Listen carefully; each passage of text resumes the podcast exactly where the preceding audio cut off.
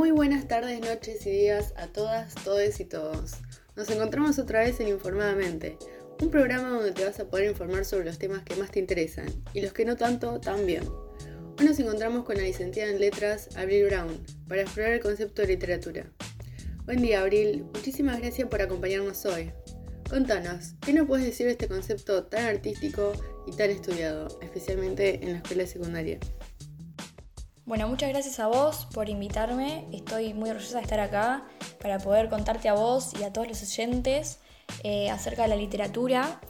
Eh, vamos a estar hablando de la evolución de la palabra, el significado, bueno, de sus funciones, así que bueno, espero que se entretengan un rato por lo menos. Bueno, para arrancar debemos saber eh, que esta palabra en latín significa instrucción que es el saber relacionado con el arte de escribir o de leer. Y también es la gramática, el alfabeto y la erudición. Bueno, si bien con el pasar de los siglos el concepto de literatura fue cambiando bastante, eh, hoy en día el significado que le podemos dar eh, es un término generalizado que abarca absolutamente todo lo que esté escrito. ¿Y este significado fue evolucionando con el tiempo? ¿Cómo lo hizo?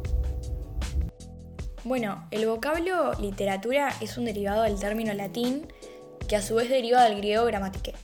Del latín derivó a lenguas europeas con formas muy parecidas. Bueno, el concepto del cual hablamos hace un ratito se extiende hasta el siglo XVIII y en la segunda mitad del siglo se produce una evolución en la cual pasa a designar una actividad específica y la producción resultante. A finales del siglo, la evolución termina por designarse como una creación estética, lo que separa la literatura de los escritos científicos, ya que el término general abarcaba todo aquello que estuviera escrito. También es cierto que no se utiliza un lenguaje cotidiano, sería algo así como un lenguaje literario, ¿verdad? Sí, efectivamente. Em, el lenguaje literario es aquel que embellece la palabra, aquel que miente para decir la verdad, como dijo Liliana Bodoc, y aquel que tiene el poder de convertir realidades y mundos con una sola palabra. O sea, eso es increíble, que con una sola palabra que yo te diga puede transformar tu realidad totalmente. Perfecto, Abril. Te contamos que tenemos una sección llamada Preguntadamente, un espacio donde los oyentes plantean sus preguntas y argumentos más sinceros y nuestros especialistas, en este caso vos, les responden. La pregunta de hoy, mandada vía WhatsApp, es de nuestro amigo Ramiro, él pregunta, ¿para qué me sirve la literatura si yo quiero estudiar ingeniería? ¿Qué función tiene sentarme a leer historias falsas? Bueno, he tenido bastantes personas que me han preguntado la misma, pregunta, ¿de qué me sirve a mí la literatura si yo no voy a estudiar eh, algo que tenga que ver con eso, ¿no? Em, tenemos varias funciones del lenguaje. Nos sirve para muchísimas cosas, la literatura es muy importante.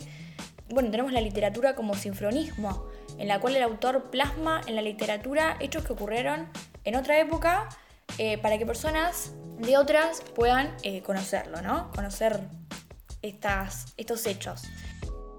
Luego tenemos la literatura como compromiso, en la cual el narrador escribe para los contemporáneos.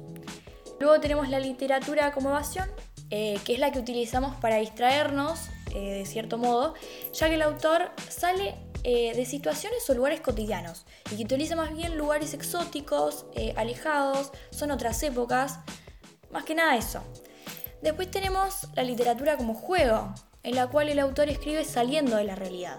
Es una forma de hacer arte y de convertir la lectura y escritura en un juego. Bueno, podríamos decir que utiliza la fantasía. También eh, puedo hablar de la literatura como catarsis, en la cual las personas liberan sus miedos y frustraciones a través de la literatura. Es un tipo de distracción para el lector, claramente, em, para acabar por un rato eh, de sus guerras internas, por así decirlo, para liberarse. Y por último, y no menos importante, tenemos la literatura que no tiene una finalidad como todas las anteriores, como todas las que ya dije, sino que el lector lee por el simple hecho de que le gusta leer y también el escritor por el que le gusta escribir. Por lo tanto, no busca solucionar un problema o despejarse de ellos. Perfecto, Abril, muchísimas gracias por tus palabras y por haber venido hoy al programa. También muchas gracias a los oyentes por estar del otro lado, especialmente al profe Müller que siempre nos escucha y está activo en nuestras propuestas. Nos escuchamos la próxima. Esto fue informadamente por Luana Reynoso.